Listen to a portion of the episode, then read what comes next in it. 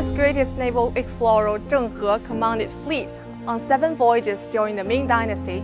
Between 1405 and 1433, his huge fleet arrived in over 30 countries in Southeast Asia, South Asia, and even Mogadishu in East Africa. These unprecedented voyages were characterized by advanced shipbuilding and navigational techniques. They predated Christopher Columbus' discovery of the new continent by more than half a century. It was widely believed that Zheng He's expeditions heralded the grand voyages. Even with the largest fleet in the world at that time, China had no desire to exploit or plunder other lands and indeed did not. Instead, Zheng He's fleet showed respect to all they encountered.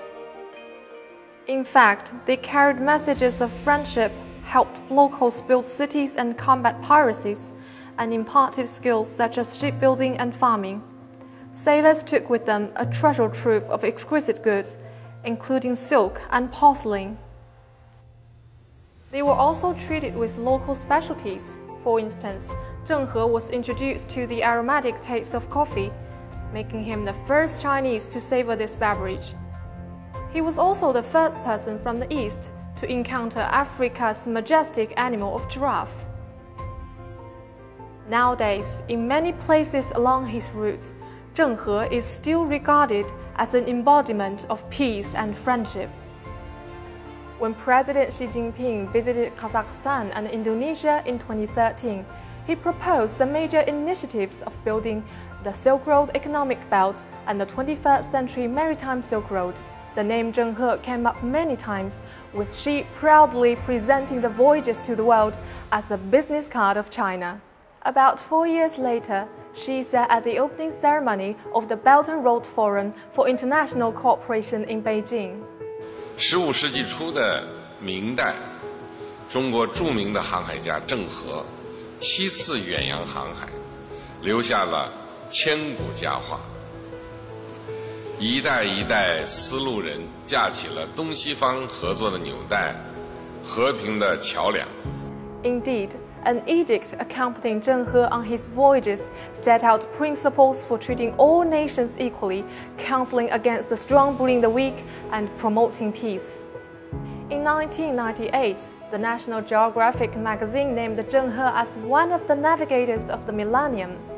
In laying out the reason, it said, he led the largest fleet on Earth in the 15th century, consisting of nearly 30,000 battle hardened soldiers, yet did not occupy an inch of foreign land. The world today is undergoing profound changes unseen in a century. China cleaves steadfastly to the spirit of Zheng He China has always adhered to the principles of peace, development, cooperation, and mutual benefit, adhere to the path of peaceful development, and work to build a community with a shared future for mankind. Since 2008, the PLA Navy has often dispatched fleet to carry out escort missions in the Gulf of Aden. These missions have involved providing security escorts and conducting rescue operations for both Chinese and other ships in the region. The Navy has also built a hospital ship, the famous Peace Ark, for maritime medical rescue operations. This vessel has ventured beyond national waters, delivering medical aid to many countries. Zheng He's voyages foreshadowed what his country would give to the world diplomacy based on peaceful exchanges and cultural interactions. Six centuries after the expeditions, we can rightly continue to marvel at the feats of Zheng He and his crew we can also be thankful that their compatriots of the 21st century learned from the example. Keep the flag of peace flying high.